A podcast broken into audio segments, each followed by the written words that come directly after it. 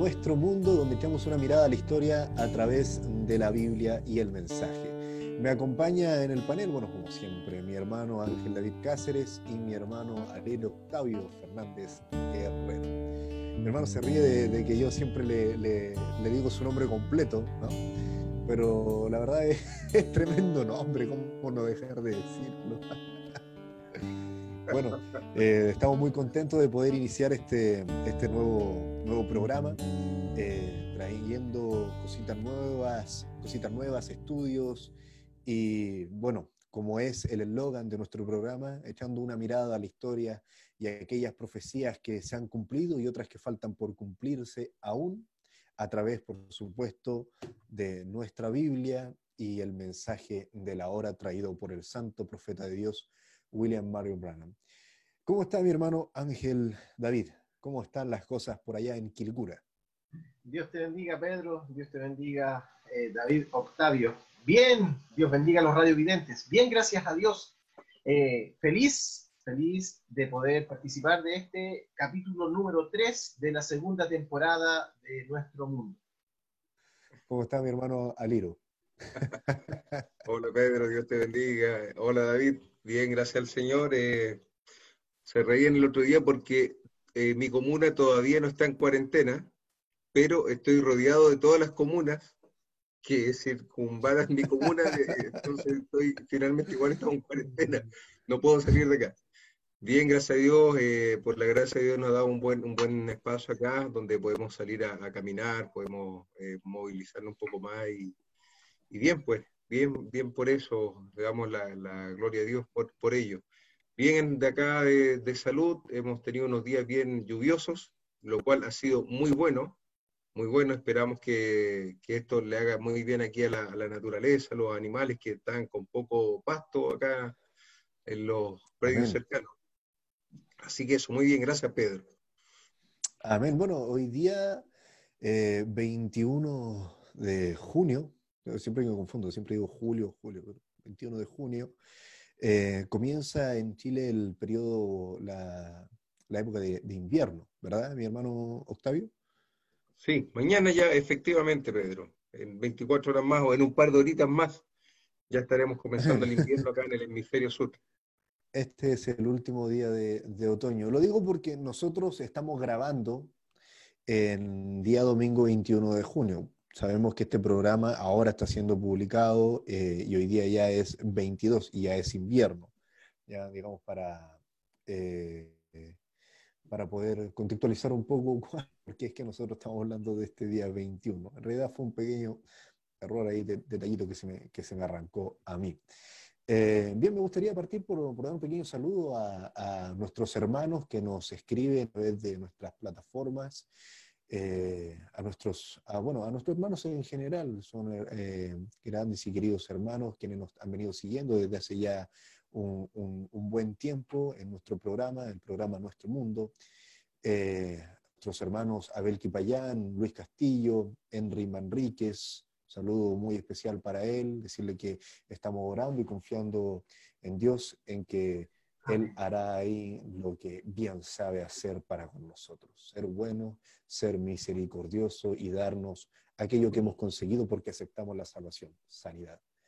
Eh, a nuestro hermano Marcos Sánchez, Roberto Silva, Ana Ortiz, Benjamín Aniñir, Jonathan y Mónica Ruiz, David Castañeda, eh, Janer, Cárdenas, si no me equivoco, de Nicaragua, eh, ahí ustedes me corrigen si es que, si es que me equivoco en, de, dónde, de dónde procede.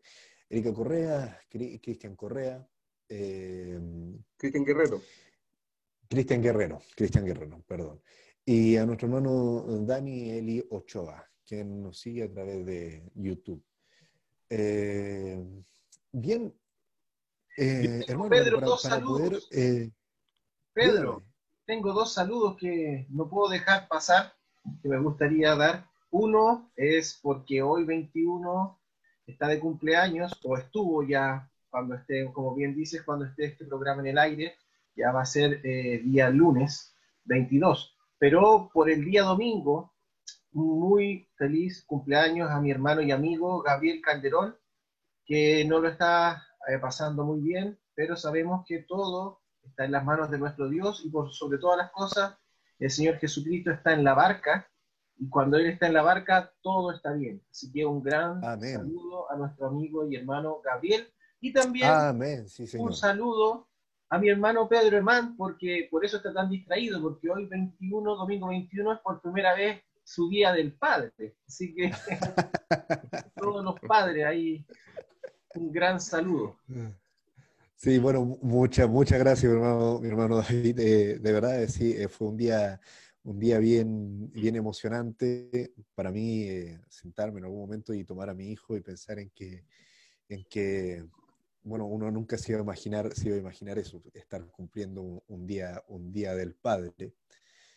Eh, y llamar a mi papá y que mi papá también me dijera, bueno, feliz día a ti también. Pues,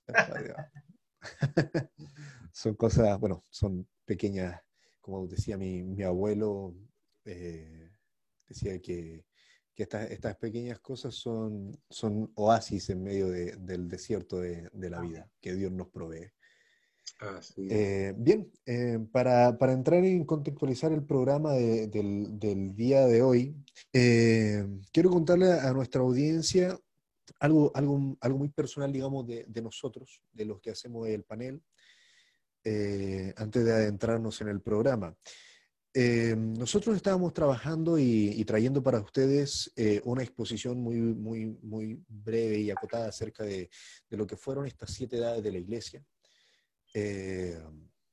Pero, pero nos dimos cuenta de algo, de que en cada una de las edades hay temas tan ricos y, bueno, y estas edades de la iglesia representan un plan de Dios que uno lo puede mirar dentro y tiene unas subdivisiones de, de, cosas hermosas que fueron pasando, que tratarlas en un programa, la verdad, iba a ser muy, muy difícil y como nuestro programa es quincenal, no semanal, eh, iba a ser muy largo eh, traer siete, ocho o nueve programas eh, dedicando un programa para cada, para cada edad. Entonces, bueno, conversando, eh, surgió la idea de que, de que haríamos, haríamos lo siguiente. Vamos a, tomar estas siete edades de la iglesia y vamos a hacer, nuestro hermano Ángel David Cáceres, él en su calidad de, predicador, y nuestro hermano Valir Octavio, él en su calidad de profesor, docente, él van a, traernos una exposición de, de, las edades de la iglesia, lo cual se va a publicar por las plataformas de Radio Hora Misionera todos los días martes y jueves, eh, comenzando por la edad que quedamos al debe, que fue la edad de, de Sardi, si no me equivoco, ¿verdad? Eh, no, perdón, Esmirna, siempre, siempre, siempre me, siempre, siempre me pasa, me pasa eso. Eh, pero bien, con la edad, con la edad de Esmirna que quedamos, que quedamos al debe. Em, va, a ser, va a ser tipo podcast, se van a publicar estos días martes y jueves en la mañana temprano, que como les conversaba a mis hermanos, es el mejor horario eh, a nivel profesional de radio para tirar programación seria, porque es en ese horario donde normalmente escuchan las personas adultas que van de camino al trabajo, eh, es donde se tiran los mejores noticieros, eh, los mejores análisis, van en esa hora o muy tarde por la noche, después de las 10 de la noche, que es más o menos eh, la hora, digamos, más ad hoc para este tipo de programas. Y para no tirarlo tan tarde de la noche, uno decidimos tirarlo en, en, la mañana, un buen horario para tomar desayuno y escuchar un programa que sea serio y que corresponde igual a estas cosas que son tan, tan nuestras, tan de este nuestro mundo cristiano, nuestro mundo del, del mensaje. Em, bien, entonces ustedes estarán preguntando de, de, qué va a tratar el programa del día de hoy. Y aquí es cuando la cosa se pone muy, muy interesante. Nosotros nos, pusimos a pensar, eh, eh, yo en lo particular estaba eh, muy ansioso de, tomar este, en lo que íbamos, estas siete edades de la iglesia, buscar algo que fuera netamente en línea con todo lo que está ocurriendo. Y bueno, ahí tranquilo, sentado, meditando y leyendo, eh, Dios puso en mi corazón que, debíamos abordar el tema de la restauración del árbol novia. Eh, entonces, durante lo que, lo que transcurrió la semana pasada, estuvimos haciendo nuestro, nuestras sesiones de pauta, eh, de, ¿cómo se llama esto? De, esa es la pauta. Estuvimos haciendo las pautas y logramos acordar cómo íbamos a abordar continuando con, parte de este tema de la iglesia con, y adentrándonos en este tema de, las, de, las, de la restauración del árbol Entonces para nosotros fue igual extraordinario que nuestro pastor Pedro Peralta el, día de hoy, en, la mañana, en la predicación, eh, partiera su predicación y tomara este tema de la restauración del árbol novia y luego dijera que era muy importante que todos los hermanos que eran profesores, predicadores, ya sea jóvenes y ya con experiencia, eh, ancianos, diáconos, todos ellos se adentraran en, este tema. Entonces nos dimos cuenta de que Dios había puesto en nuestro corazón algo que estaba completamente en línea. Y eso hace que nosotros nos sintamos bien y libres para poder avanzar en esto. Así que bien, ya para no, no, hacerles perder más de su tiempo, estimada audiencia, vamos a adentrarnos en este maravilloso tema extraordinario, parte de este plan divino, que es la restauración del árbol novia. Pero vamos a dividirlo en dos programas. Y el día de hoy es el árbol novia, la devastación. Porque antes de una restauración tiene que haber una devastación primero. Era un árbol en su, en su tiempo original, con sus ramas, sus frutos, su follaje, y luego tuvo que ser devastado, Dios lo permitió así, para luego hacer un trabajo hermoso de restauración y que diera los frutos tal cual y como fueron dados originalmente. Esto no es fruto del Espíritu. Bien, para comenzar, en, el libro de Joel, eh, capítulo 1, versículo 2 al 4, eh, dice así, si no nos pudiera leer, hermano, hermano Octavio. Sí, Pedro, dice el profeta Joel, oíd esto, ancianos, y escuchad, todos los moradores de la tierra. ¿Ha acontecido esto en vuestros días o en los días de vuestros padres? De esto contaréis a vuestros hijos y vuestros hijos a sus hijos y sus hijos a la otra generación. Lo que quedó de la oruga comió el saltón, y lo que quedó del saltón comió el revoltón y la langosta comió lo que del revoltón había quedado. Amén. Bueno, y también si vamos más adelante, si nos puede llevar más adelante, mi hermano Octavio, al, capítulo 2, versículo 25, ¿qué es lo que podemos encontrar ahí? Amén. Dice, y os restituiré los años que comió la oruga, el saltón, el revoltón y la langosta, mi gran ejército que envíe contra vosotros. Amén, amén, amén. Bien, nosotros eh, entendemos por, por, el mensaje eh, que durante estas siete edades de la iglesia eh, se ha detallado un plan perfecto de Dios. Parte de, este plan es la, restauración del árbol novia. ¿no? Y hoy, hoy, hoy día estamos viviendo eh, el final de este proceso de, restauración. Nos estamos adentrando en aquellas cosas ocultas que han sido reveladas y a la espera, por supuesto, de ese glorioso rapto. Pero, como bien les decíamos, hubo un principio, hubo una devastación. Y hoy se ha restaurado entonces lo que comió en un principio la oruga, el saltón, el revoltón y la langosta. Bueno, el mensaje nosotros sabemos que lo primero en ser comido fueron estos frutos de, este árbol, es lo primero en ser comido, donde, donde se ingresa esta oruga, este gusanito. Eh, fueron los frutos de este árbol, que en el caso de las edades fueron los frutos del espíritu, bueno, en la primera edad, en la edad de Éfeso. Pero aquí me gustaría dirigir una, pregunta a mi hermano Ángel, Ángel David. Eh, hermano Ángel, eh, ¿Cómo es que ocurrió, ocurrió todo esto? ¿Cómo es que se puede apreciar en la edad de Éfeso la pérdida de estos nueve frutos del Espíritu? Bueno, Pedro, en realidad este es un, como, como bien dabas el, la, la, base la contextualización, este es un gran tema, muy, muy interesante, muy atingente también Y si bien en los podcasts vamos a tratar netamente lo que son las siete edades de la iglesia, no nos vamos a alejar mucho del tema original, solo que lo vamos a estar viendo desde otro prisma, ¿cierto? Bueno, para responder la pregunta, quizás debemos, eh, vamos a tener que retroceder un poco en el, tema, pero para ir de lleno a la, respuesta de esta pregunta, ¿qué fue eh, lo que este, este demonio que atacó a la iglesia de Éfeso, ¿qué fue lo que atacó?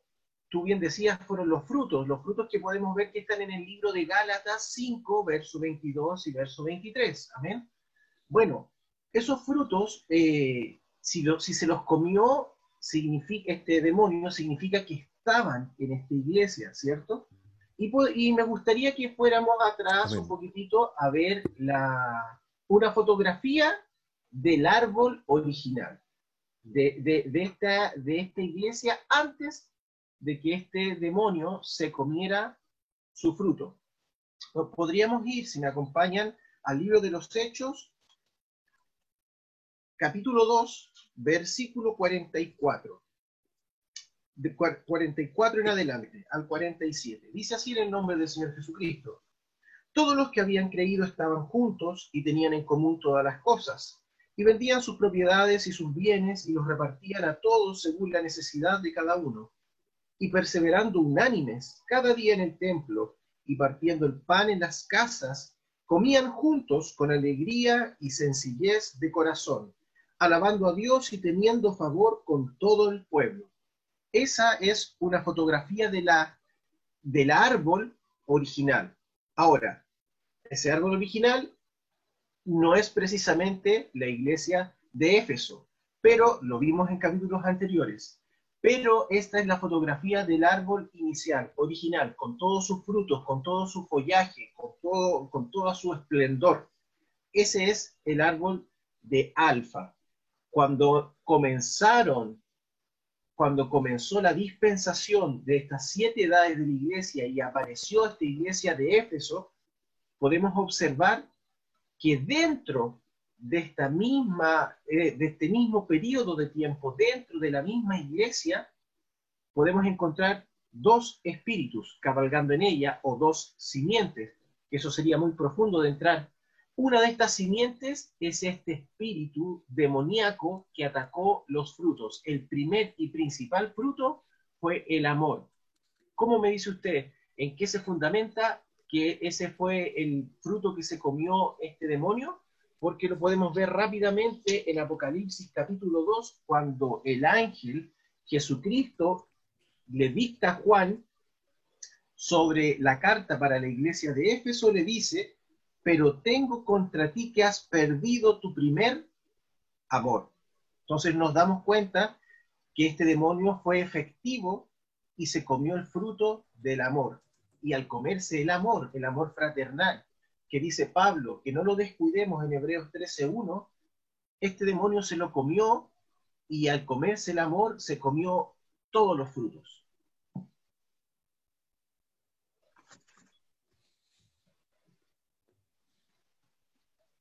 ¿Aló? escucha, Pedro? Sí, bueno, disculpen que para, para nuestra audiencia esto, estos temas de, del Zoom de repente producen cosas, cosas, cosas como estas que al final a nuestro hermano David yo lo, empiezo a escuchar un poco, un poco pegado. Yo lo estoy viendo aquí en la pantalla y la verdad los veo, los veo, los veo bien pegados. Al final, ¿cómo fue, cómo fue que dijo hermano, hermano David? Que en, síntesis, en síntesis, este demonio fue muy efectivo y atacó el amor en la iglesia de Éfeso y podemos ver, podemos ver que fue tan efectivo que el ángel, cuando dicta la carta a la iglesia de Éfeso, él dice, tengo contra ti que has dejado tu primer amor. O sea, el demonio, esta oruga, obtuvo lo que quería, comerse los frutos. Amén, amén. Bueno, entonces podemos ver que, que en la iglesia de Éfeso esto, esto comienza, digamos, con, con el amor. Y sabemos nosotros eh, por la Biblia que, que sin amor no hay fe, por ende todo lo demás se fue destruyendo en estos frutos, nueve frutos, nueve frutos del Espíritu. Mire, hay algo aquí que me, que me llama la atención, mi, mi hermano Ángel, y me gustaría que también lo conversáramos, eh, que es referente a esta, cita, a esta cita de Joel. Nosotros podemos apreciar que se está refiriendo a, a Israel. Entonces, ¿por, qué es que nosotros eh, podemos ubicar esta escritura cumplida o cumpliéndose con nosotros, la novia de Cristo, siendo se estaba dirigiendo y estaba hablando eh, acerca de Israel? Correcto, Pedro. Bueno, esto es extraordinario. A mí particularmente me gusta mucho y me gusta aún más verlo bajo la luz de la revelación del día que estamos viviendo.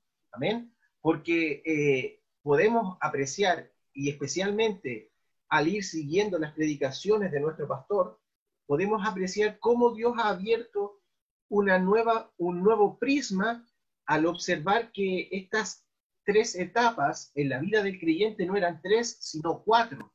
Y el número cuatro nos ha, nos ha estado apareciendo reiterada vez, reiteradamente a medida que vamos estudiando las escrituras y el mensaje. En este caso, observamos que Dios envió un ejército que no son cuatro insectos, hay estudiantes bíblicos, incluido el doctor Scofield, y el profeta de esta séptima edad, nuestro hermano William Marion Brannan, avala este estudio del doctor Scofield que dice que no son cuatro insectos, sino que es un insecto que va mutando en cuatro diferentes etapas, ¿ok?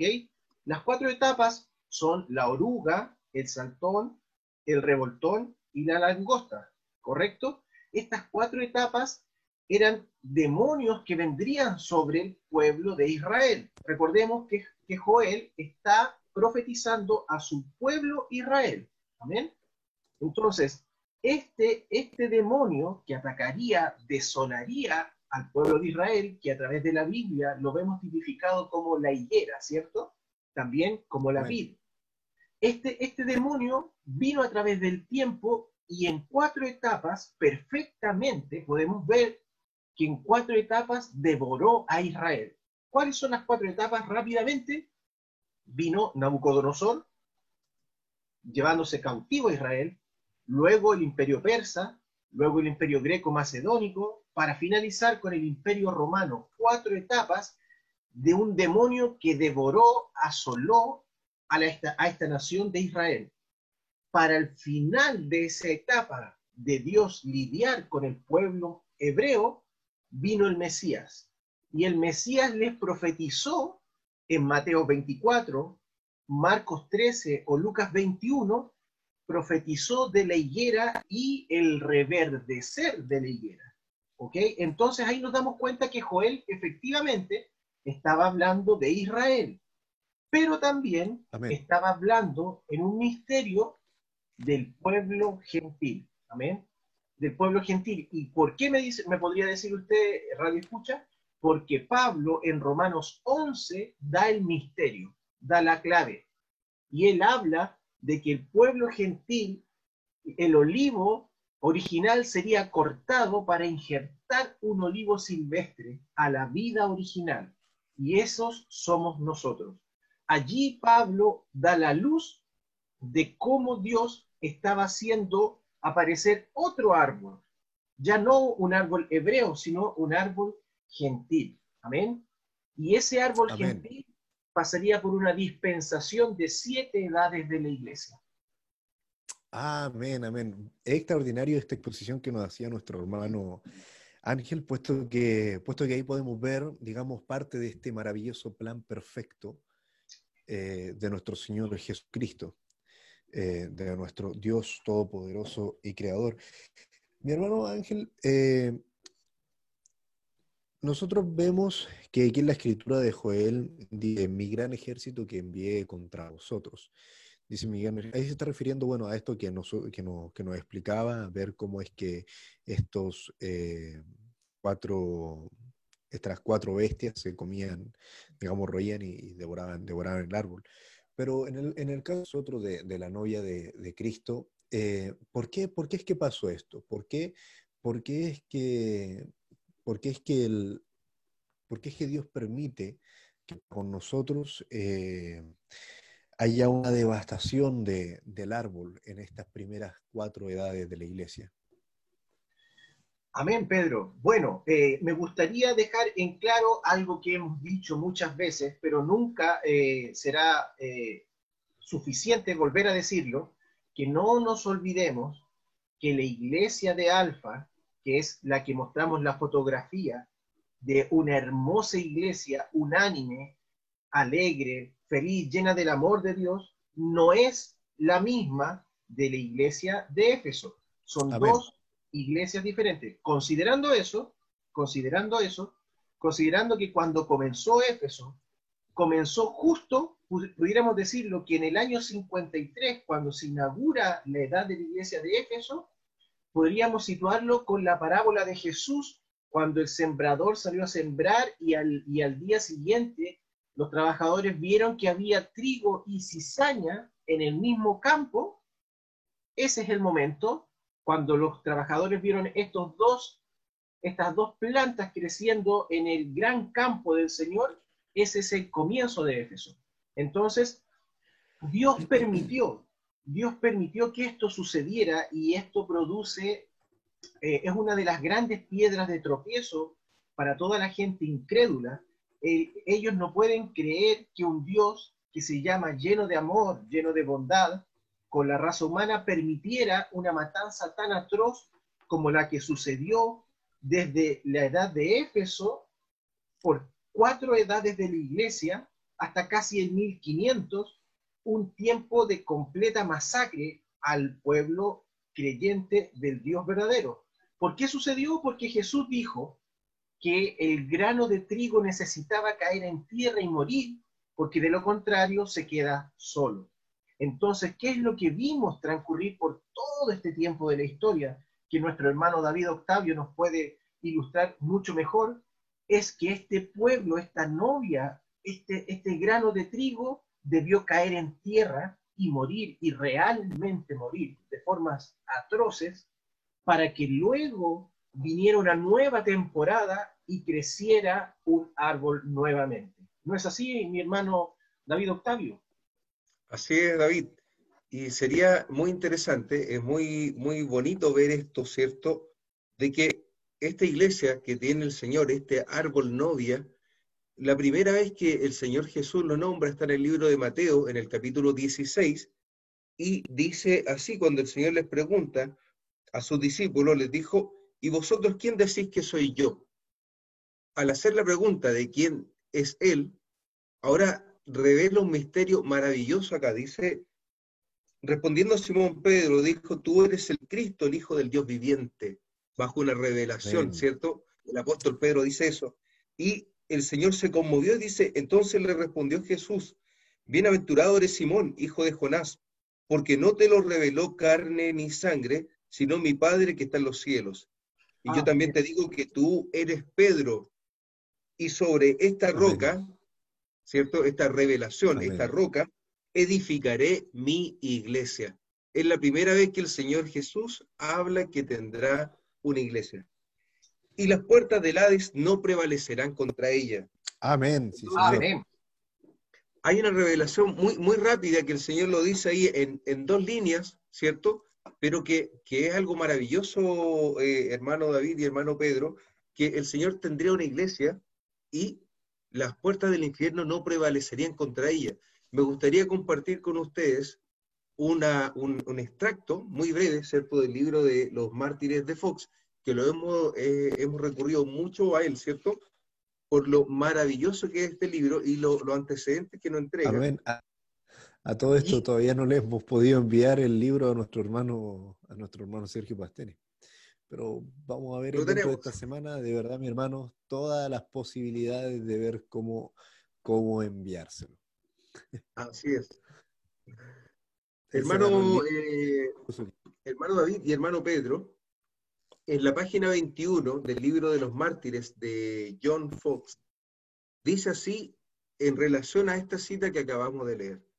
Dice, Cristo nuestro Salvador en el Evangelio de San Mateo oyendo la confesión de Simón Pedro, el cual antes que todos los demás reconoció abiertamente que él era el Hijo de Dios, y percibiendo la mano providencial de su Padre en ello, lo llamó aludiendo a su nombre una roca, ¿cierto? Roca sobre la cual él edificaría su iglesia con tal fuerza que las puertas del infierno no prevalecerían contra ella. Y con estas palabras, aquí quiero enfatizar, y con estas palabras se debe observar tres cosas. Primero, que Cristo tendría una iglesia en este mundo. Segundo, que la misma iglesia sufriría una intensa oposición, no solo por parte del mundo, sino también con todas las fuerzas y poder del infierno entero. Y en tercer lugar, que esta misma iglesia, a pesar de todo el poder y maldad del diablo, se mantendría. Amén. Así que ahí encontramos este misterio que, que, es maravilloso, ¿cierto? Que esta iglesia sufriría una persecución por el Hades, por el infierno completo, pero lo maravilloso es que no prevalecería en las puertas del infierno contra esta iglesia. Aleluya. Amén. señor, amén. Jesús mismo dijo, eh, dando secretos, dice, dijo, van a tratar al árbol verde, lo tratarán de una forma atroz, y si con el árbol verde lo hacen, ¿cuánto más con vosotros? Pero da una clave cuando habla con Pedro y le dice, Pedro, Satanás te ha pedido para zarandearte, pero yo he orado por ti, que tu fe no falte. Así es. Hay, bueno, hay tanto, tanto mensaje ahí, tan, tantas cosas ricas que, tratar. A mí, en, lo personal, yo tengo un, mensaje que, me encanta, me encanta con, el apóstol Pedro. Eh, bueno, y ahí hay tantas cosas que son, que son muy ricas, que si las, toca, que si las tocáramos, bueno, no, no terminaríamos este programa de aquí a fin de año. Eh, pero bien, para, para ir avanzando, podemos ver entonces que, bueno, ahí nuestro, nuestro hermano no, nos hacían una, una, exposición muy rica en, respuesta a esta, a esta pregunta que yo les hice del por qué Dios había permitido que, más o menos, digamos, tocado a grandes rasgos, porque ahí hay un mensaje también de gracia muy rico que se puede trabajar, que se puede predicar. Eh, que, que, siempre caerá muy bien en el corazón, pero tocado sí a, a grandes rasgos, eh, eh, esta pregunta me, la respondían. ¿Por qué entonces Dios permitía que a, esta, a su novia eh, le tocase esta primera devastación como el árbol novia? Entonces, eh, nuestros hermanos hablaban de cómo es que primero este, este, este bicho entra y en su primera fase come y devasta los frutos de este árbol, lo cual es muy importante. Un árbol que no da fruto, en efecto, no sirve nada más que para dar sombra. Y aquí es cuando ya entramos en otra cosa, porque ahora ya el árbol va a dejar de siquiera dar sombra, no va a servir ni para eso, puesto que el siguiente bicho que aparece, ¿no? Eh, que es el, saltón, si no me equivoco, ¿sí? El saltón. Sí, el saltón. Eh, va a roer y carcomer, bueno, y devastar eh, en su totalidad las hojas que, como bien nosotros sabemos, simbolizan este, el compañerismo. Y nos vamos a entrar entonces ahora en cómo comienza este proceso de devastación en las siguientes edades de la iglesia, que vendría a ser Esmirna, Pérgamo y Tiatira. Pero antes de ingresar ahí, nos gustaría irnos a un pequeño corte musical, como le llamamos, que es un descanso, eh, tanto como para la audiencia como para nosotros. Y bueno, los dejaremos eh, escuchando la canción Veo un cordero. Si no me equivoco, ¿verdad? Esa era la canción, ¿verdad? No, no, no estoy equivocando que aquí no, no, no logro. Al Cordero prometo lealtad. Esa era, al Cordero prometo lealtad. Bien, lo dejaremos escuchando al Cordero prometo lealtad y nos vemos en unos par de minutos. Que Dios les bendiga. Y tú escuchas Radio Obra Misionera.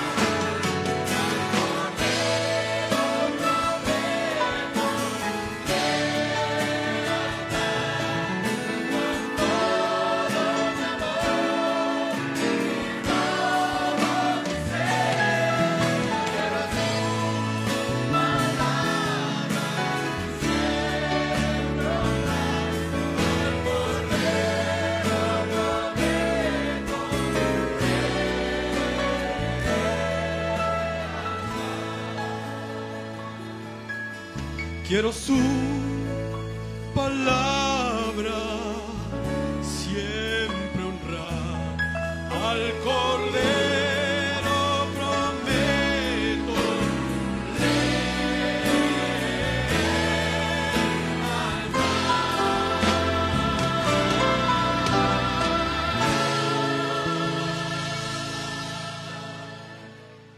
Bien, estábamos escuchando al Cordero Prometo Lealtad es un, coro muy, muy lindo, una canción muy bella, que nos parte narrando eh, cómo es que hubieron algunos cristianos allá, allá atrás que, fueron sometidos a todas estas horribles cosas en el cuerpo, digamos, la, eh, ser que su cuerpo fuera utilizado para, para las burlas y para llevar a cabo esta estrategia política que se llama pan y circo, devorado por leones y muchas otras cosas más horribles, pero luego nos llega a esta parte de la historia cuando nosotros tenemos otra batalla que luchar, que es aún más encarnizada, ya no es en el cuerpo, sino que es en, la mente.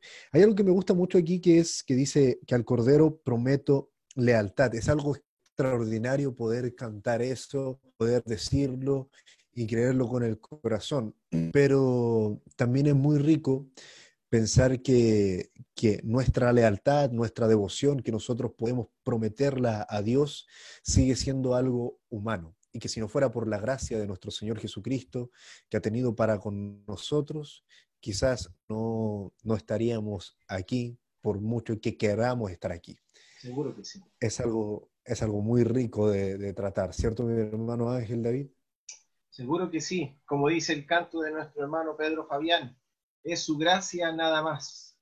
No es porque yo lo quiera. Amén, amén. De eso nos estábamos acordando también en este intermedio de, del programa. Son cosas muy, muy ricas, la verdad, de tocar. La gracia del Señor es tan grande que de verdad tenía mucha razón el poeta al decir que el mar no bastaría ni aun cuando el cielo fuera una, una hoja de papel para poder escribir acerca de la gracia, de la sublime y de la asombrosa gracia de nuestro Señor Jesucristo. Bien, continuando con, nuestro tema, ahora nos adentramos entonces en este insecto, en esta, en esta metamorfosis de el insecto que pasa a ser de oruga a un saltón. Eh, y esta devastación que empieza a realizar en, en las hojas de este árbol llamado novia, que es, simbolizan el, compañerismo y la unión fraternal de la novia. Entonces, ¿cómo, ¿cómo, es que sucede esto? ¿Cómo es que lo podemos apreciar ya eh, en, la iglesia de Esmirna? Bueno, Pedro, radiovidentes, radioescuchas, eh, pudimos apreciar que este, como dijimos en un comienzo de este programa, este demonio, este, este insecto, este espíritu, fue uno que fue mutando y transformándose en cuatro etapas diferentes, ¿cierto?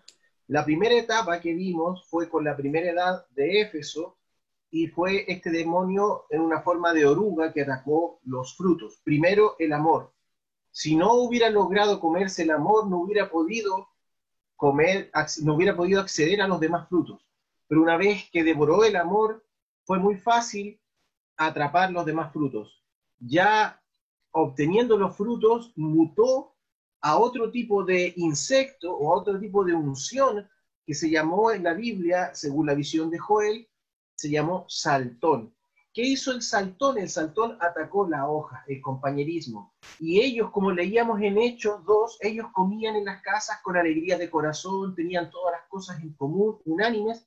¿Qué vino? ¿Qué hizo este insecto? Ungió a los reyes, a los emperadores de este tiempo y atacaron con crueldad a esta iglesia, tal es así que ya no podían ni siquiera vivir en ciudades, perdieron el compañerismo con sus familias, entre ellos fueron perseguidos, fueron aserrados y desapareció esta hoja. además, aparte de esa persecución, este demonio, que fue un pequeño pensamiento, si podemos ver lo otro que fue logrando este, este, este plan maquiavélico de Satanás, este demonio fue, fue generando un pensamiento dentro de la iglesia para empezar a crear esta palabra que se llama Nicolaíta, que fue una división dentro de la iglesia, dentro de la estructura de la iglesia. Como decía nuestro pastor en el mensaje de la mañana, instaurando una forma de administrar, fue extraordinario, cuando lo predicó yo lo escuché y me gozaba, una forma de administrar la iglesia, una forma humana. Ellos quisieron instaurar en su comienzo, recordemos que esta iglesia viene saliendo, los primeros creyentes eran todos, o en su mayoría, judíos. Entonces, muchos de ellos, en el afán de querer instaurar la metodología judía, ellos quisieron gobernar de cierta forma este, esta, esta iglesia que no podía ser gobernada porque estaba siendo liderada por el Hijo de Dios, el Aló. Espíritu Santo. Aló, disculpen, sí, él está, está hablando. Lo que pasa es que no. Aló, ¿me escuchan? Sí, te escuchamos, Pedro. Ya. No, es que pensé que pensé que se había, se había detenido, que no, no le escuché nada de, de lo último. Digamos, Ya, no, esta- estaba, estaba conversando que, que este demonio eh, influenció por dos carriles. Uno, influenció a los líderes eh, eh, religiosos y eh, de gobernantes para atacar encarnizadamente a esta iglesia, para devorarse el compañerismo, pero por otro lado iba dentro de la misma iglesia instaurando un pensamiento que, que quería dividir dentro de la iglesia con una forma de administrar a la iglesia con una manera humana, dejando de lado Amén. la guianza del Hijo de Dios, el Espíritu Santo, y colocando a hombres. De a poco este, este demonio empezó a tomar fuerza dentro de los creyentes. Y por otro lado, que es lo que nuestro hermano David Octavio conoce muy bien, influenció a todos los líderes, tanto eh, religiosos como políticos y reinantes, a atacar de una forma cruel a esta iglesia. Esa fue la segunda etapa de este demonio. entonces eh, podemos ver que este, esta, esta etapa se va a producir también en un tiempo de la historia que, eh, que para el mundo de los cristianos se va a llamar como la, persecución de Roma tras, tras la iglesia. Eh, aquí me, me dirijo entonces a mi, a mi hermano Ariel Octavio como para que nos, eh, nos adentre un poco más acerca de, de- de qué fue lo que estaba pasando. Sabemos de la iglesia, y porque ahí nuestro, nuestro hermano Ángel nos habla de dos cosas, tanto por fuera de la iglesia había una persecución, pero por dentro ya se había metido un bicho, ya en este espíritu nicolaíta, en este espíritu se, había metido este bicho que había causado una división interna. ¿no? Eh, entonces, eh, hablando ya también de, esto que hay afuera, de, esto, de esta persecución que estaba ocurriendo, hay una pregunta ahí muy interesante que surge. Nosotros sabemos que esta persecución comienza con Nerón, ¿no? Con este personaje eh, de la historia, este emperador romano, que, que comenzó con estas locuras que venían desarrollando estos hombres que tenían tanto poder, porque tenemos que considerar también que Roma era vasta y enorme, abarcaba eh, Inglaterra, hasta más o menos lo que actualmente es Portugal, España, eh, todo el norte de África, también eh, hasta lo que es Asia Menor, Siria, bueno, era, era gigantesca y era mucho poder para un solo hombre, por lo tanto de, de- en esta, en esta locura. Este personaje se creía, se creía un artista, eh, se creía un dios, eh, que por ende se le habían sido asignadas estas, estas artes de, de la música, de la poesía. eh, y, y bien, resulta que este, este personaje eh, hace esta, este acto malévolo de, de quemar e incendiar su ciudad de, de Roma eh, con el afán de, de componer un, canto y eh, cantar una poesía viendo cómo se quemaba su ciudad. Esto en su locura. Luego para buscar un chivo expiatorio, por así echarle la culpa acerca de este acto, por, y nace una, una gesta política eh, que va a involucrar el hecho de, de- de culpar a los cristianos.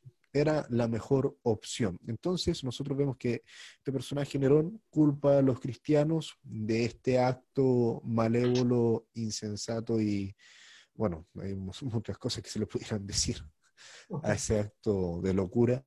Eh, eh, culpa a los cristianos. Pero entonces, ¿qué pasa con el resto de los, de los emperadores que continúan después de Nerón? Nerón tiene una de las típicas muertes que, tienen, que, tienen los, que van a tener los emperadores de Roma, que creo que ninguno murió naturalmente, ¿verdad, mi hermano Lino? Todos mueren por, por un asesinato de una u otra manera. Eh, pero, ¿qué va a pasar entonces? Que el emperador que sigue después de, después de Nerón, que a todo esto es el fin, imagínense, es el fin de una de las dinastías, de la dinastía Claudia, si no me equivoco, y luego comienza la dinastía, la dinastía Flavia. O sea, es, es el fin total de, un, de, un, punto de la historia de Roma, y aún así, el quien continúa con, con, con, el, con el cargo de emperador en Roma, eh, también continúa con la persecución de los cristianos. Entonces, mi hermano Alir Octavio, me gustaría eh, que, analizáramos qué es lo que, pasa y qué es lo que pasa con Roma. ¿Por qué es que viéndolo desde el punto de vista de la historia secular del mundo, em, perdón, la historia del mundo secular, eh, ¿por qué es que comienza y continúa esta persecución hacia los cristianos si Nerón ya había muerto y su acusación acerca de que ellos habían realizado esta, este acto vandálico y revolucionario, entre comillas, eh, lo habían realizado los cristianos, esa, acusación había muerto con él. Y la mayoría de gente en Roma ya más o menos sabía que este personaje había hecho el incendio mismo. Eso no, es algo que, se logró ocultar durante mucho tiempo, según los historiadores. Entonces, ¿qué pasa con los emperadores romanos? Muy bien, Pedro. Eh, como bien dice, ¿cierto? Eh, el tema acá, puntualmente, ¿cierto? como lo, lo relatabas en Nerón, se marca dentro de las primeras persecuciones que van a sufrir los cristianos. Y, y, la pregunta cabe decir acá es, ¿qué sucede? ¿Qué, ¿Qué, es lo que es esta iglesia? ¿Por qué estamos, eh, se está persiguiendo a un grupo de personas que, según lo que decía el, el, el Plinio el Joven en su carta, era un grupo que se reunía solamente una vez a la semana a orar, a comprometerse a hacer el bien, a tomar la Santa Cena, ¿cierto? Y a vivir de una manera piadosa. Entonces, ¿qué, ¿cuál es el, de qué manera está atacando esto al Imperio Romano? Entonces, es, muy, muy interesante acá eh, analizar lo siguiente. Este pequeño grupo, en apariencia, llamado, los romanos le llamaban los seguidores de un tal Cristos, Así dice la historia. Estos seguidores de un tal Cristo, eh, ¿por qué están generando este problema en el imperio? Y entendemos que el imperio romano es esta, como dices tú, esta vasta, vasta y enorme estructura, maquinaria política, económica, social, ¿cierto? Que eh, conquistó todo el mundo conocido, ¿por qué ahora se ve eh, atemorizado, ¿cierto? Entre comillas, atemorizado, y ve un enemigo en, este, en esta personas que en apariencia eh, los ven tranquilos, ¿cierto? Mira lo que, lo que dice acá uno de los historiadores. Ah, dice, el enfrentamiento entre el Estado romano y la Iglesia tiene su origen en la doctrina cristiana de contraposición entre el reino celestial y reino terrenal. Mira, mira lo interesante y el análisis que hace. ¿Cómo? Eh, ¿Cómo? Disculpe, disculpe, no le escuché bien la última parte. Mm, lo repito, lo repito. El enfrentamiento entre el Estado romano y la Iglesia tiene su origen, esto, esta es una, pelea entre David y Goliat, ¿cierto? Una iglesia insignificante contra un gran gigante llamado Imperio Romano, tiene su origen en la doctrina cristiana de contraposición entre el reino celestial y reino terrenal, y en la negativa de los cristianos a admitir el culto oficial al emperador como tal. Por lo tanto, los, los cristianos, su valentía en ese minuto es que ellos no van a adorar a otra persona que no sea Jesucristo. Bien, y ese, e, esa declaración textual de que adoran a Jesucristo, el Hijo de Dios, porque así, así les preguntó Jesús a sus apóstoles, ¿quién decís vosotros que yo sois? Ellos le dijeron, tú eres el Cristo, el ungido, ¿cierto? El Hijo de Dios. Por lo tanto, ellos, los primeros que recibieron el Evangelio, adoraban a Jesucristo, ¿cierto? Como el ser divino, ¿cierto? Como lo es nuestro Dios, ¿verdad? y no iban a aceptar doblar la rodilla, y aquí nos acordamos un poquito de, los jóvenes hebreos, ¿cierto? No iban a aceptar doblar la rodilla a un emperador humano, a una persona que terrenal, ¿cierto? Que se eh, autoproclamaba divino. Amén. Por lo tanto, y respondiendo a la pregunta, Pedro, el por qué después vamos a tener en el mismo libro de los mártires, para los que quieren estudiarlo, aparece ahí detallado las diez primeras persecuciones. Después de Nerón, cada uno de los emperadores, eh, Domiciano, Trajano en el año 108, Marco Aurelio en el año 162, Severo en el año 192, Maximiano en el año 235, Decio en el año 249, Valeriano en el 257, Aureliano en el 274 y Diocleciano en el año 303, persiguen encarnizadamente a los cristianos por esta razón, porque ellos no van a doblar la rodilla y van a adorarlos como dioses. Recordemos, solamente para, para ir cerrando esta idea, que los emperadores romanos toman el título llamado Dominus et Deus, que significa Señor y Dios. Ellos se toman la atribución de hacerse llamar ante la ciudadanía señores y dioses, ¿bien? Con una influencia oriental y, y quieren recibir adoración del pueblo, de la sociedad. Y los cristianos, este grupo va a decir, no, nosotros no adoramos hombres, adoramos al único y sabio Dios, a Jesucristo. Y esa es la razón encarnizada, Pedro, de esta persecución. Este espíritu, como lo decía el hermano David, va a tomar carne en este imperio romano y va a comenzar a perseguir y a masacrar y a tratar de eliminar de la faz de la tierra a este grupo llamado cristianos. David, si me permites, Pedro, David, eh, Octavio, hermano David Octavio, eh, nos dijiste que fueron 10 persecuciones después de Nerón, ¿cierto? Correcto. Si nos vamos al mensaje de la iglesia de Esmirna, en eh, Apocalipsis 2, versículo 10, dice, al finalizar del versículo 10 dice, y tendréis tribulación por 10 días. Mire. Así es. La Biblia es, amén, amén, amén. Amén. Amén, miren qué, qué glorioso, qué, qué, extraordinario detalle nos narra nuestro, nuestro hermano ahí, nos lee, perdón, nuestro hermano Ángel, Ángel David. Eso, esos detalles que son tan ricos que de repente uno las pasa por alto al leerlo y al no tener también un, un conocimiento cabal de, acerca de, de la historia, cómo es que Dios es perfecto en su plan. Y cada una de estas cosas nos leen y nos narran y nos hablan, nos gritan este plan, este plan perfecto, plan perfecto de, Dios.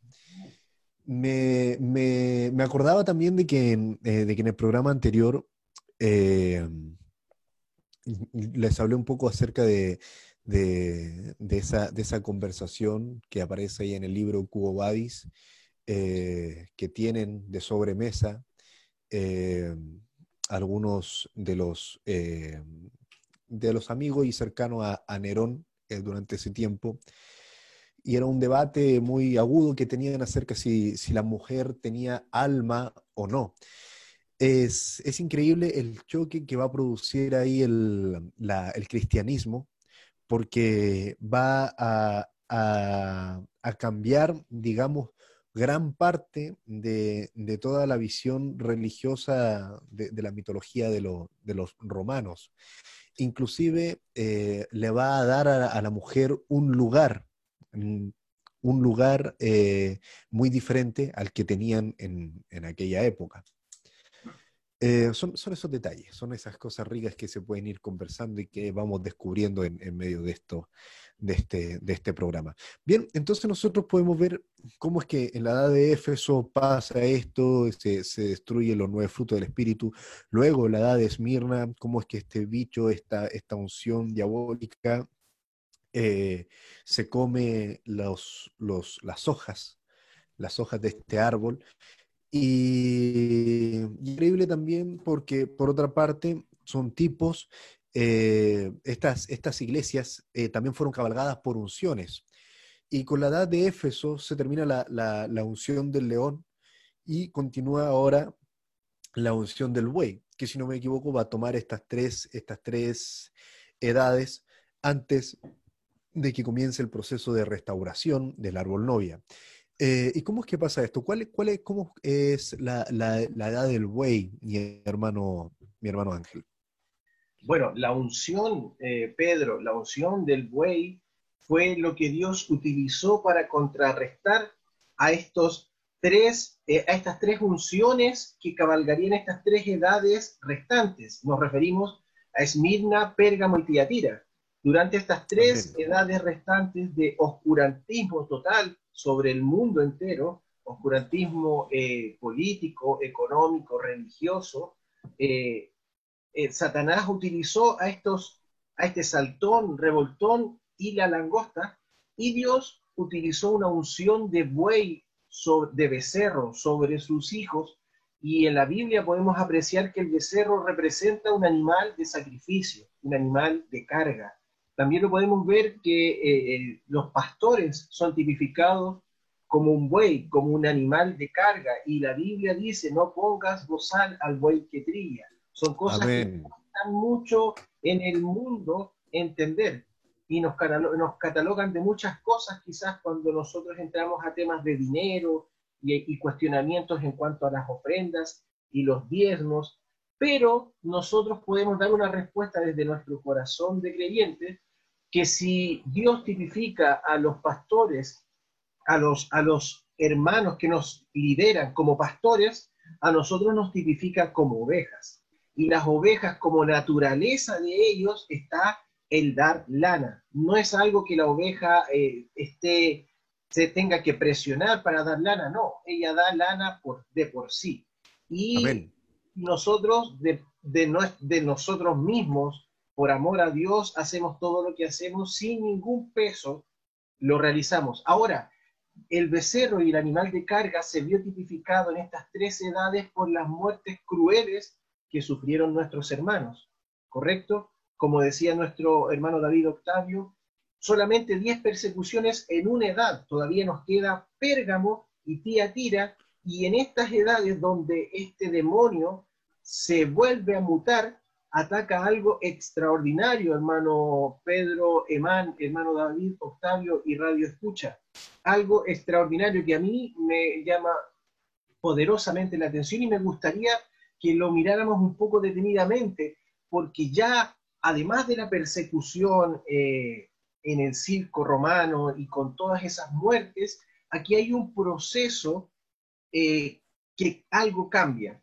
Tenemos que nos encontramos con el revoltón y el revoltón es un animal que atacó la corteza del árbol. Ya el árbol no tiene frutos, ya el árbol tampoco tiene follaje, pero sigue siendo un gran árbol pero viene este demonio y ataca la corteza del árbol buscando la vida. ¿Y cuál es la vida de este bendito mensaje, de este bendito evangelio? Jesucristo, ¿cierto? Jesucristo es la fuente. Él dice, él mismo se dice que Él es la vida. Él es la vida verdadera. Y este demonio vino y atacó directamente la corteza. ¿Cuándo dirán ustedes? Cuando apareció en la historia la controversia arriana si mi hermano David Octavio, él bien sabe, esto sucedió en la ciudad de Alejandría, donde dos grandes eh, eruditos de la Biblia, en ese tiempo aún no era la religión del Estado, entraron a debates acerca de la divinidad de Jesucristo. De Cristo. Y ahí podemos darnos cuenta. Disculpe, hermano David, hay un pequeño, un pequeño paréntesis. Eh, como bien nos decía nuestro, nuestro pastor, que es un hombre, un hombre de campo, eh, a veces uno piensa que la vida del árbol va al medio del tronco, pero en realidad uno puede matar un árbol simplemente cortándole una lonjita, digamos, una fracción de 10 centímetros, a la redonda del tronco de la corteza, porque la vida va entre la corteza y el tronco. Eso, eso es muy rico también tocarlo y, conocerlo. Son, a mí me encantaba cuando mi abuelo me enseñaba acerca de, esas cosas del campo, que sin duda eh, nos ayudan a comprender muchas cosas de la Biblia. Seguro, seguro que sí. Ahí ese demonio, hermanos, atacó directamente el fundamento de, el fundamento de la iglesia, es lo que vimos, es lo que nos citó nuestro hermano David Octavio. la iglesia del Señor Jesucristo se fundamenta sobre la revelación de quién es Él, de quién es Jesucristo. Y este demonio osadamente ahora fue directamente allí. El primero fue un pensamiento, de pensamiento fue tomando fuerza y en este momento pasó a ser una doctrina. Tal es así que apareció este emperador llamado Constantino, que juntó a, este, a esta religión perseguida en el año 325, reunió a los grandes obispos de esta religión en el concilio de Nicea y sacaron y promulgaron un credo. Un credo, el credo de Nicea. Y en ese credo que tuvo gran, gran eh, intervención Constantino, ya se formó una doctrina, que es lo que dice la Biblia. Incluso, incluso habla de que en Pérgamo está el trono de Satanás. ¿No es así, mi hermano David Octavio? Así es, David. Como lo, habíamos visto en programas anteriores, ¿cierto? Eh, el reino de Pérgamo era, fue un reino muy importante en el Asia Menor, y lo, interesante de esto es que el rey de Pérgamo, que, gobernaba todas las ciudades que estaban ahí, entre ellas Efeso, Esmirna, ¿cierto? Todo ese eh, Asia Menor, heredó, dejó como herencia el reino de Pérgamo a Roma en el año 133 después de Cristo son antecedentes muy, muy interesantes que suceden en la historia, que uno los lee, lo puede pasar de largo, pero con ojo espiritual uno ahora comienza a entender y dice, ajá, ahí está la razón. Se lo dio a esta bestia, a este gran poder romano, ¿cierto? Y es porque ahí está el trono de, Satanás. Ahora uno lo puede analizar y entender bien con ojos espirituales, ¿cierto? Así que efectivamente, David, y, solamente para, para dar un, un, poquitito más de antecedente, Retrocediendo unos años atrás, en el año 313 después de Cristo, se promulga el Edicto de Milán. Y el Edicto de Milán genera una libertad religiosa, entre comillas. Mira, mira el espíritu engañoso, eh, David y Pedro, el espíritu engañoso porque el, Estado les dice, bien, no los vamos a perseguir más, no los vamos a matar, vamos a dar libertad religiosa para que todos puedan eh, creer libremente, ¿cierto? Somos todos hermanos, tenemos igualdad de derechos, cristianos vengan para acá, ¿cierto? Los acogemos, ya no los vamos a perseguir, se les devuelven los bienes expropiados, porque es una razón también importante, cada vez que había una acusación contra un cristiano, le confiscaban sus bienes. Y no pensemos que los cristianos eran, eran personas eh, eh, simples y corrientes. Acá en la historia, ¿cierto? Vemos que los cristianos ocupaban incluso cargos importantes, estaban en el ejército, en la política, estaban eh, en cargos de, muy eh, buen, muy importantes, por decirlo de alguna manera, y eran confiscados sus bienes cuando había cualquier acusación o envidia de alguien que era cristiano, inmediatamente le confiscaban los bienes. Bien, entonces en el 313, libertad religiosa, devolvámosle los bienes propiados a los cristianos, ¿cierto?, a la iglesia, y se abole ahora este culto estatal. Ahora dice, ya bueno, adoremos libremente, ¿cierto? En el año 313, Fíjate lo engañoso del diablo, hermano David. Y después, como bien dices tú, en el año 318, Arrio entra con esta doctrina, ¿cierto? Donde cuestiona el, punto neurálgico de, lo que Jesús nos dice en Mateo 16. Él da, dice, sobre esta roca, sobre esta revelación, lo que recibió Pedro ahí cuando dijo, tú eres el Cristo, el Hijo del Dios viviente, él, e, ese es el, el, centro, ¿cierto?, de lo que va a ser la iglesia, y de ahí abre este capítulo de la iglesia, y Arrio es lo que en ese minuto ataca. Dice, oye, pero este Jesús no es, eh, parece que no fuera divino, ¿cierto? Porque si nació, entonces antes no existía. Ahora existe. Por lo tanto, si ahora existe, si ahora es un ser, es una persona, no puede ser Dios. No, creado. Y ahí el diablo, en ese, en ese detallito pequeñito, entró, ¿cierto? Y generó toda una iglesia arriana y arrastró enormemente al mundo conocido en ese minuto con ese engaño. Correcto. Hasta la actualidad, Pedro. Correcto. Es más, es más, si, si podemos recordar un poquitito, eh, Constantino, ya estamos aquí con Constantino presente, un año antes de este concilio del 325, en el 324, todos sabemos que ellos adoraban al dios Sol, ¿cierto? Entonces, él para unificar, él para comenzar a unificar, tomó que el solsticio del sol en diciembre juntó esa fecha con la fecha del nacimiento de Cristo para unificar, para comenzar a unificar la religión romana con la religión cristiana. Entonces, este, este, este, demonio vino de una forma muy astuta y aquí lo tengo para leerlo rápidamente. Llegaron a, las, al siguiente, a la siguiente afirmación. Creemos en un Dios Padre Todopoderoso, hacedor de todas las cosas visibles e invisibles, y en un Señor, Jesucristo, el Hijo de Dios, engendrado como el unigénito del Padre, es decir, de la substancia del Padre, Dios de Dios, luz de luz, Dios verdadero de Dios verdadero, engendrado, no hecho, con substancial al Padre. Esa palabra, usted dirá, es una ínfima palabra, esa palabra la colocó Constantino. Con substancial al Padre, mediante el cual todas las cosas fueron hechas, tanto las que están en los cielos como las que están en la tierra, quien para nosotros los humanos y para nuestra salvación descendió y se hizo carne, se hizo humano y sufrió y resucitó al tercer día y vendrá a juzgar a los vivos y a los muertos y en el Espíritu Santo.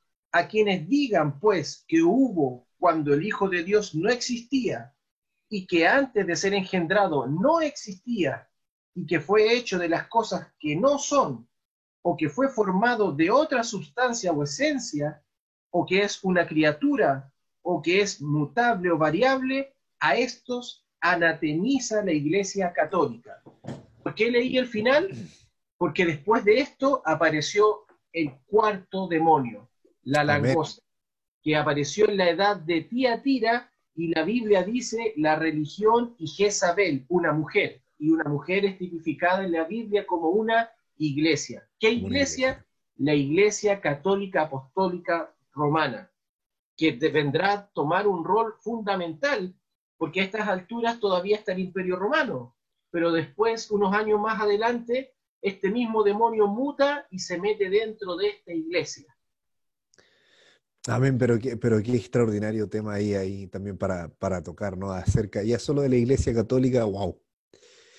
Es muy, de verdad, eh, son puntos muy, muy evidenciales, digamos, en la historia, eh, que evidencian, valga la redundancia, porque es a lo que me quería referir, este plan que tiene el enemigo de, mostrar, eh, de que al ver que persiguiendo a la iglesia desde fuera no, no pudo, ya, bien, como que entre comillas, deja de perseguirla a través de este himno, pero sin duda alguna, y más si uno analiza la historia y se dedica minuciosamente a buscar aquellas cosas que quieren ser de repente ocultas cuando en realidad están a toda la vista, eh, es mucho peor la persecución que va, se va a producir en la, en la época de la Inquisición que la que se produjo en el, durante el Imperio Romano. Porque, ¿por qué? ¿Por qué, es tan, ¿Por qué es tan horrible si en efecto también eran muertes horribles las que les causaban a los romanos durante el imperio? Es por eh, el peso psicológico que va a tener la persecución de la Inquisición. Como bien dijo mi, hermano Alir Octavio, eh, Roma eh, causa el edicto, o sea, genera el edicto de Milán, y este causa que los cristianos comiencen a reunirse ya de manera más libre. Entonces tienen esta, esta, esta sensación falsa, digamos, de, de, libertad, eh, de culto, de reunión, pero, pero esta, esta sensación va a durar muy corto, va a durar un periodo muy corto, porque luego la división interna va a ser tal que, ya antes, antes era, es como, es como esto. Fíjense este, este paralelo que es muy rico. Cuando el pastor hablaba de, que a ellos les tocó vivir dictadura acá y había toque de queda, uno sabía que si a la vuelta de la esquina habían militares, estos militares a uno lo iban a tomar detenido y incluso lo podían matar si era toque de queda. Hoy día, lo que te puede matar no se ve, Tú no ves si a la vuelta de la esquina hay un COVID-19 dando, marchando de un lugar a otro, esperando que tú pases por ahí para matarte. Tú no lo ves. Aquella cosa que te puede matar, no la ves. Y eso fue más o menos lo que pasó en el cambio drástico que ocurrió de la persecución romana, que era algo obvio, ese romano te puede matar si tú, si, y, y generaron estos códigos, este pececito que dibujaban en el suelo, que tiene registro histórico de, que dibujaban la mitad de un pez y si el otro dibujaba la otra, o la acertaba o hablaba ahí de cristianismo, entonces era porque había escuchado este, este mensaje y era un cristiano. Entonces tenían esta manera de, cómo ocultarse y de saber quién más o menos te podía perseguir y quién no. Pero cuando pasa ahora a hacer una persecución interna a raíz de que una, una parte de la iglesia se alzó porque se se fusiona con lo que, con los vestigios, eh, no, con, estas, con estas pequeñas eh, raíces que, le quedaban todavía a la iglesia, a, la religión romana, se fusiona con esto, ahora se crea una, una, religión monstruosa que comienza a perseguir a los cristianos y ya no se sabe en realidad de dónde es que te puede venir algo. Lo cual sí eh, como bien decía nuestro, nuestro hermano David en un principio, nuestro hermano Ángel David, eh, si el grano de, trigo no, cae en tierra y muere, ahí, ahí es cuando, ahí es cuando, cuando nace, nace, nace esto, esto que es muy rico. Que aquí, en este punto de la historia, es cuando, es cuando empiezan a verse, digamos, ya un poco más separados estos, estos, estos creyentes que tenían la verdadera simiente sembrada en sus dones. Y bueno, ese es el punto aquí donde, donde vamos a entrar en este último, en este último insecto, que es ya la metamorfosis final de esto. Son como una pequeña oruga que se metió en, la fruta, en las manzanas, en las peras, en, bueno, el fruto que uno quiera ponerle ahí, eh, que se metió y luego comienza a comerse eh, las hojas y luego ya va directamente a la vida del árbol. Y ahora ya tenemos esta metamorfosis, esta metamorfosis final que es la langosta. Y bien, ¿qué cosas ricas podemos tomar ahí, eh, mi hermano Aliro Octavio, de este nacimiento de la Iglesia Católica? Es un periodo bastante largo y es eh, sin duda la, edad de la Iglesia más larga, la edad de Tiatira. Así es, así es, Pedro. Em, es, muy complejo poder, eh, para mí, en lo personal, poder resumir este tema ¿ya? De verdad, créanme que es... Eh, eh, siento un dolor de, de, resumirlo tanto. Pero lo, bueno y positivo es que en los podcasts, en los programas que veremos, podemos entrar en detalle en ellos. Amén. Amén, ¿ya? Bien, importante destacar acá que, que, esta edad en el año, parte en el año 606, la edad de, de Tiatira, y termina en el año 1520, ¿cierto? En el año 606 vamos a volver un poquitito atrás, el imperio romano, ¿cierto?, de Occidente cayó en poder de los, eh, los bárbaros, ¿cierto?, los, germanos, los alaricos, los alanos, y varios pueblos, ¿cierto? Se había dividido. Previo, mucho, mucho antes de eso. Sí, el imperio romano se había dividido, mucho, mucho antes de eso, por supuesto. Así es. Porque ahí mi hermano dice que se cayó el imperio romano de Occidente.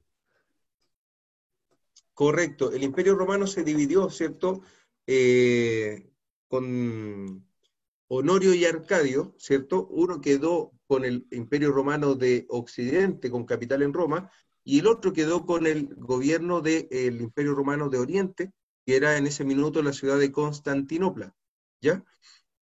Bien, por lo tanto, en este eh, ya podemos ver con esta primera división del imperio y que era la raíz de ello su lema, el lema del imperio romano era divide y gobierna.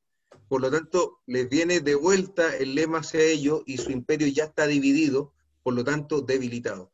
No podía mantenerse esta estructura eh, política, social, económica, esta maquinaria militar, no daba ya con esta decadencia que teníamos de emperadores y esta situación. Ahora uno lo, lo ve como con análisis cristiano, pero el cristianismo también debilitó potentemente esta, esta estructura romana ya, aunque lo veamos tan, tan débil a estos grupos cristianos, pero debilitó la, creencia de estos emperadores que se creían divinos, se creían eh, superiores a, todo el resto, comenzaron a cuestionarlo y esto fue menoscabando la imagen de, estos emperadores y, fue la respuesta, ¿cierto?, tan brutal que tuvieron contra los cristianos. Bien, eso era como un pequeño paréntesis. Por estas cosas de la vida que suceden cosas en Oriente, ¿cierto?, y que afectan al Occidente, comienzan los unos a avanzar por las estepas de Asia, llegan a, invadir todo lo que es el, norte de, Asia, Rusia, ¿cierto? Empiezan a avanzar y generan que los visigodos y los godos comienzan a avanzar hacia acá, arrancando de, del azote de Dios también, que era eh, Atila en ese tiempo, ¿verdad?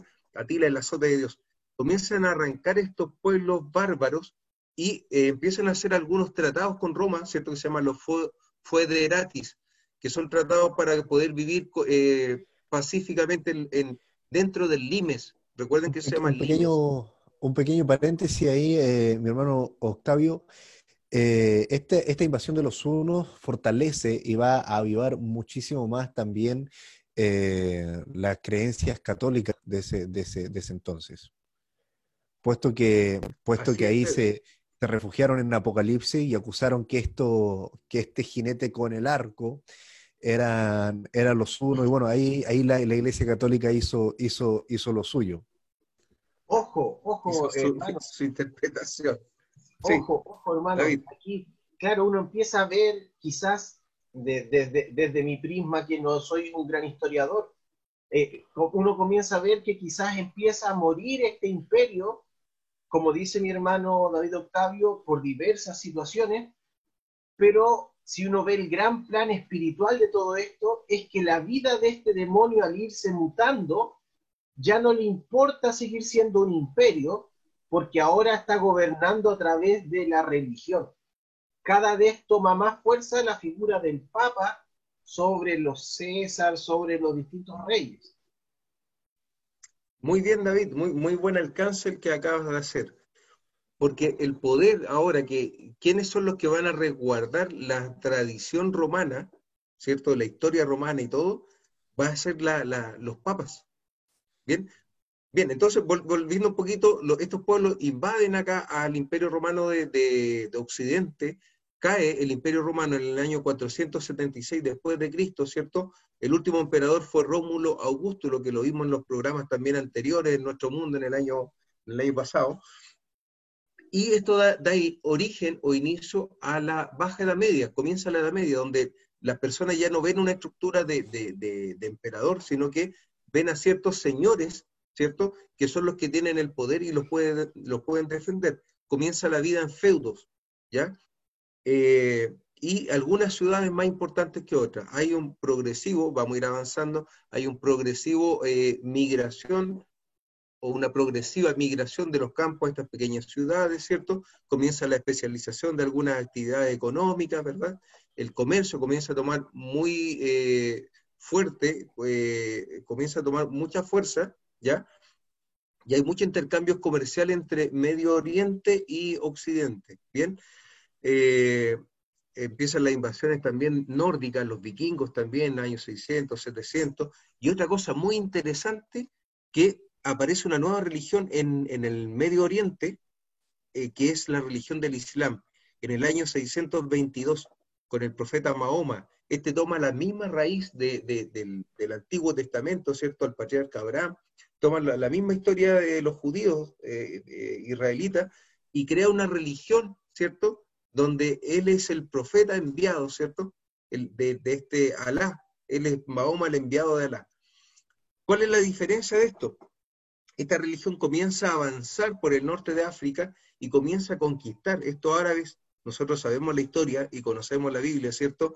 Los descendientes ismaelitas eh, serían fieros, ¿cierto?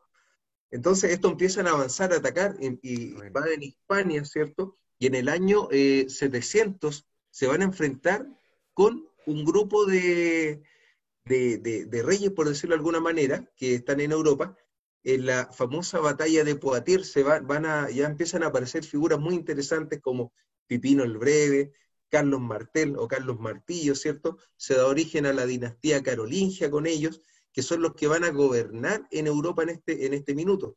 y son los señores que empiezan a tomar poder. Después del Imperio Romano, estos son los personajes que empiezan a tomar fuerza. Y importante que esto, esto, esta dinastía carolingia le pide y quieren ser coronados por un papa para eh, tener, eh, tener una evidencia de, de, esta unción, de este poder que van a recibir.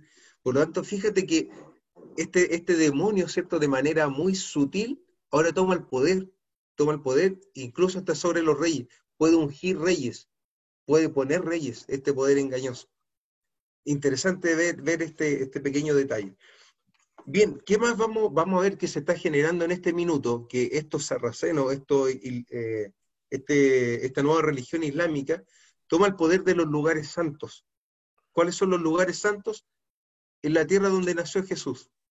Y en el año ya 900 eh, y 1100 comienza otra cosa en la historia, que es el inicio de las cruzadas, donde los papas van a tomar un, un rol muy interesante, Pedro, que van a ser papas guerreros, papas políticos, ya no, no una imagen de un santo, ¿cierto? Una persona santa dedicada al sacerdocio, sino que van a llamar a la guerra, van a ir reyes a las cruzadas, ¿cierto? Y ellos mismos van a, van a toman un rol de, de políticos, no de religiosos, políticos y religiosos. ¿Bien? Entonces, ya en esta, en esta etapa de la historia, estamos en un completo oscurantismo religioso. ¿Bien? Son estos papas los que toman y la iglesia toma el poder de la sociedad. Considerar que ellos ya también crearon, crearon el purgatorio. Entonces ya tienen triple, triple corona. Así es, David. Entonces es el mismo este Silvestre, uno de los, de los papas, que el que ya se corona por primera vez con esta triple corona, ¿ya? Muy, muy buen alcance, David. Entonces, en el año 1000, mil eh, ya tenemos esta estructura, que estamos en plena Edad Media también, seguimos en, este proceso de Edad Media, eh, una persecución ahí a, los cristianos, eh, pero distinta, distinta, porque ahora es eh, este, este cristianismo oficial, ¿cierto? Es muy distinto a la iglesia inicial que, que vimos en, en Alfa ya se hacen llamar, este es el, imperio cristiano, ¿cierto? Que va a recuperar estos lugares santos, pero no es este el cristianismo que nosotros conocemos, es ya el cristianismo en poder del imperio romano. Ya es un, este, este poder engañoso que está tomando el control. Como bien dices tú, comienzan a surgir las ideas de purgatorio, comienzan a surgir las ideas que más adelante las vamos a ver, también van a nacer estas ideas de, de indulgencia, la negación de la, de, o más bien dicho, la transubstanciación, ¿cierto? Todos estos conceptos que, con los cuales se va a enfrentar posteriormente eh, Martín Lutero. Bien, que bien, me estoy adelantando un poquito a la, a la, siguiente o al siguiente programa. Bien, entonces en el año 1520 ya terminamos esta, este, esta edad, ¿cierto? Este periodo que es el más largo, del año 600, aparición del Islam, desarrollo, ¿cierto? Un pequeño resumen, desarrollo de, la dinastía carolingia, el, imperio germano, ¿cierto? El Sacro Imperio Romano Germánico, bien, las cruzadas, y eh, estamos a puertas de llegar a una nueva etapa que también le llamamos, la conocemos como el Renacimiento, en el año 1500 el descubrimiento de América, Pedro, que ya está, ya existíamos en América, pero los españoles dicen que nos descubrieron, 1492. si no me La caída de Constantinopla, 1400 también 92. Bueno. Gracias, señor, por los podcasts. Esto, fue la, fue la sección Corriendo por la Historia. Acabamos de correr un maratón de mil años. Maratón. Oye, pero, para, oye, pero, pero cuántas cosas hay, bueno, tanto material, tantas, tantas cositas ricas que ir tocando en esa, en esa pura edad, uh, van a tener ahí un festín, uh, me, lo, imagino. Bueno, hoy y considerando eh, entre algunas entre algunas de las cosas, cuando mencionaste la, invasión de, Atila el Uno, bueno, después vamos a tener también a Gengis Khan. Eh, también existe la, invasión que va a sufrir en Inglaterra y luego en Francia la invasión de los pueblos nórdicos, que aquí también la Iglesia Católica se aprovecha, se aprovecha de eso y, como ellos tenían los dracar, que eran estos barcos y que eran adornados en su frente con alguna figura que por lo general eran, tenían un aspecto de, dragonesco. Eh, hablan ahí también y vuelven a, Apocalipsis de que ellos eran quienes iban a defender, digamos, al pueblo de, estas figuras que estaban anunciadas, puesto que estos eran los dragones que venían desde el mar. Eh, también hay un tema muy rico que una vez hizo una exposición en la universidad acerca de esto, que es sobre la propaganda. Las, las iglesias católicas, las iglesias católicas, eh, ellos, tenían, ellos tenían un método propagandístico que era muy extraordinario, que era que afuera de la iglesia uno la miraba, y esto ocurre especialmente después de lo que en la arquitectura se conoce como, bueno, la arquitectura carolingia, eh, luego que decanta en esto de la, de la, de la arquitectura gótica, en la arquitectura gótica que la, iglesia por fuera uno la veía y daba terror, daba miedo, y las gárgolas y todo esto, pero al entrar estos vitrales de luces causaban que el sol y la música, imagínense esto, una, una, una ciudad horrible, esto de que no, no tenían ni siquiera una cloaca, eh, pero entrar a la iglesia, entrar a la iglesia, ver estas imágenes de los santos, ver que el sol se reflejaba a través de estos vitrales, música e incienso aromatizante. Tremenda estrategia que ocupaba el enemigo ahí para, para hacer que los feligreses se sintieran cómodos y contentos. Pero imagínense, imagínense hermanos, el, el cómo el diablo, cómo nuestro adversario, de, desde un pensamiento sutil en Éfeso, de un pensamiento sutil, llevó al mundo entero, porque estamos, en este momento estamos en un, en, un momento histórico donde todo era, eh, reinaba eh, un pensamiento teocéntrico, ¿cierto? Era un pensamiento teocéntrico. Claro. Yo creo que incluso los mismos historiadores pensarán cómo, cómo rayos se nos fue la democracia perfecta que teníamos con los griegos y caímos en esto, en este nivel de oscuridad. ¿Cómo sucedió? ¿Cómo el diablo fue tan astuto que de una forma sutil hundió al mundo entero? Este, este, este árbol, este árbol que fue comido, no fue solamente este árbol, porque ojo que Jesús dice, miren, esto es extraordinario, Jesús dice que cuando viereis a la higuera y a todos los árboles reverdecer, estas langostas, estas langostas, como decía nuestro hermano Pedro en conversaciones de pauta, eh, y recordándonos de plagas de langostas, arrasaron al mundo entero y se comieron todos los árboles, árboles políticos, árboles religiosos, árboles económicos, todo desapareció en el mundo. Lo único que, lo único que entre comillas tenía luz, como bien dice nuestro hermano Pedro Emán, eran estas grandes capillas eh, religiosas de la Iglesia Católica. Pero no había democracia, no había libertad, no había nada. El de, e, esta langosta se lo comió todo. A propósito, eh, Argentina en este momento está sufriendo una crisis eh, a nivel económico y alimenticio, alimentario, ¿cómo, cómo será ahí la, palabra correcta? Alimentario. Por esta invasión de langostas que tienen, alrededor de 40 millones de, langostas que invaden los campos eh, fértiles en Argentina. Eh, nuestro hermano, nuestro hermano Ángel David, es, es verdad esto de cómo es que el, de cómo es que esta, esta, estas langostas estaban devorándolo todo. Y a, propósito, eh, incluso el pueblo judío ya nosotros en este momento no, lo hemos tocado y tampoco tocarlo sería demasiado, demasiado extenso. Pero el pueblo judío, el pueblo hebreo, eh, no estaba en, su capital del todo. Ellos estaban esparcidos por el mundo y también tuvieron su persecución. Más porque eh, la Iglesia Católica ahora los toma a ellos también como chivo expiatorio, los papas, eh, para hacer estas pequeñas gestas políticas, y ahí hay un tema muy ricos que tocar también entre lo que transcurre esta edad de Tiatira, eh, ya que también se les, se les tiene una, una, ¿cuál sería la palabra ahí? Una, una bronca, diríamos, un buen chileno, ¿no? Porque... Claro, una animadversión, ya una palabra más ad hoc a nuestro programa. Eh, sentimiento a causa de que, de que ellos son los amigos que hirieron a Jesús en su casa. ¿no? Herido fui en casa de mis amigos. Eh, e, ellos fueron los que lo crucificaron, ¿no? Y ahí es que, es que, bueno, hay muchas cosas, como bien decíamos, riéndonos de que corrimos por mil años de historia, tantas, tantas cosas ricas ahí, ahí que tocar.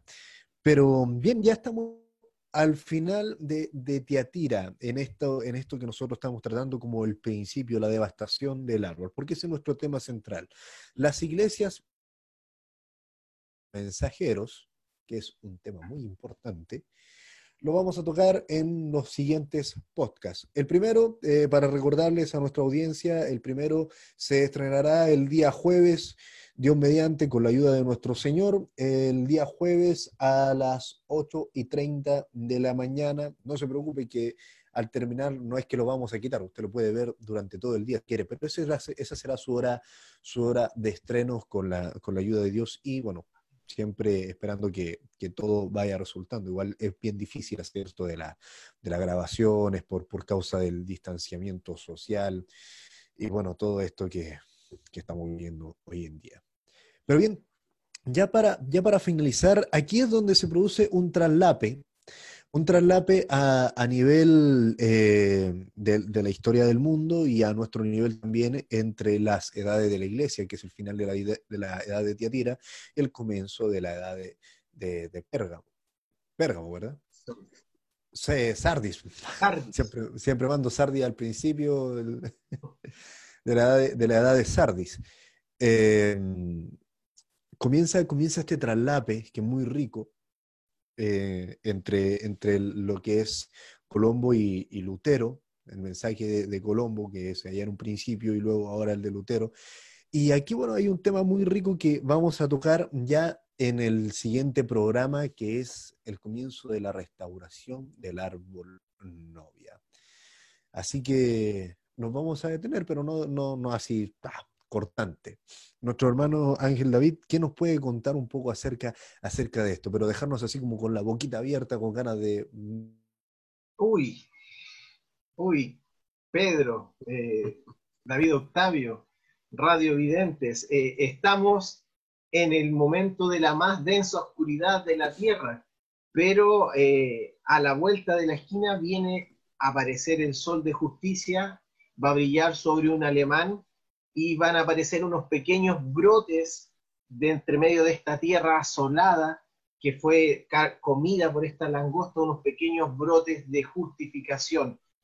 Eh, la, unción, la unción de buey va a mutar también a una unción de hombre, donde Dios va a bendecir de una forma extraordinaria. el programa que viene es algo tremendo. Dios nos ayude a poder condensarlo, porque Dios bendice su palabra dice que cuando Él subió a lo alto, dio dones a los hombres y en esta edad de la unción del hombre, Dios bendice la mente de todos los hombres. Hay un florecimiento extraordinario y la iglesia comienza a reverdecer. Es algo tremendo. Bueno, sí, vamos a hacer todo lo posible por condensarnos, como lo hicimos el día de hoy, eh, corriendo por mil años, mil quinientos años más o menos, eh, como, como lo hicimos hoy día. Eh, nos vamos a condensar. Y, bueno, vamos a dejar también, hay que dejar ahí sus, su, digamos, aquellas perlas preciosas que se pueden sacar de, la, de cada edad para el tema de los podcasts. Qué bueno que se nos ocurrió hacer los podcasts. Seguro que sí. Nuestro hermano Ángel David hablaba de, hablaba de que Lutero nace ahí en Alemania, así más o menos qué está pasando con Europa en este tiempo. Con Europa. Mira, lo, interesante, Pedro, en este minuto es que, eh, como dijo David, hay, un, hay una bendición de Dios, ¿cierto?, en el intelecto de los hombres y están sucediendo muchas cosas especiales, ¿cierto? Ya dijimos que en el año 1492 hay un descubrimiento de un nuevo continente. Eh, Colón murió creyendo que llegó a las Indias Orientales, ¿cierto? Y empieza a llegar una cantidad increíble de riquezas, en oro principalmente, a Europa, a España, a los reyes católicos, ¿cierto? Y de ahí también empieza a llegar a Roma este, esta riqueza. Comienza a haber un florecimiento eh, económico, un florecimiento cultural en, eh, en, Europa, ¿cierto? Se da pie a esta, a esta etapa de la historia que se llama el renacimiento, el renacer de las artes, de la escultura, de la economía, de la pintura, de la política, ¿cierto? Aparecen personajes también en esta, en esta etapa como Nicolás Maquiavelo, comienzan las teorías de política, de organización, de las nuevas ciudades, ¿cierto? Cómo se está configurando este nuevo mundo, ¿cierto? Este nuevo mundo donde se descubre que hay nuevos continentes, comienza una interacción, viajes hacia el nuevo mundo, al, al viejo mundo también. Se descubre la imprenta en el año 1450, ¿ya? Entonces hay todo un renacer, ya eh, con la imprenta hay un, florecimiento extraordinario de la cultura, porque ya los libros no hay que transcribirlo a mano.